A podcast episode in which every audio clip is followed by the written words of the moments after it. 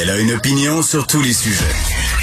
Pour elle, toutes les questions peuvent être posées. Cube, Radio. En remplacement de Geneviève Peterson. Vous écoutez Yasmine Abdel-Fadel. Bonjour, euh, je suis Yasmine Abdel-Fadel et j'ai le plaisir de remplacer Geneviève Peterson aujourd'hui.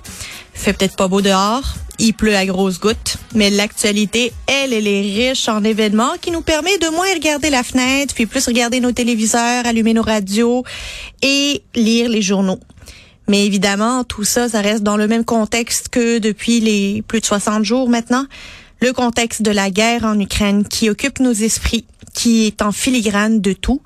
Et on assiste à, à une petite différence maintenant dans la manière de vouloir agir avec avec euh, les Russes. Là, on voit qu'il y a une volonté des grandes démocraties de soutenir de manière beaucoup plus proactive l'Ukraine, notamment avec de l'armement.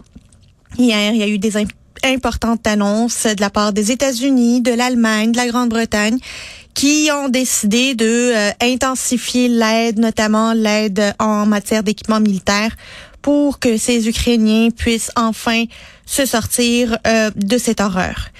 Puis, je sais pas si vous avez eu l'occasion de voir euh, le reportage de Félix Séguin, notre collègue journaliste à LCN, qui est actuellement en banlieue de, de Kiev, en Ukraine, et qui nous rapportait les horreurs auxquelles il a assisté. On a hier euh, vu un hôpital qui a été saccagé par les Russes et qui a dû fermer ses portes. Imaginez un hôpital qui doit fermer ses portes alors qu'il y a une guerre et s'apprête à rouvrir pour accueillir des femmes enceintes et des victimes du conflit. C'était à déchirer le cœur. Mais en même temps, on ne peut qu'admirer la résilience puis la détermination du peuple ukrainien. Euh, ces médecins qui répondent encore présents qui se prépare à rouvrir les portes de l'hôpital malgré la guerre, malgré l'horreur qui vient avec.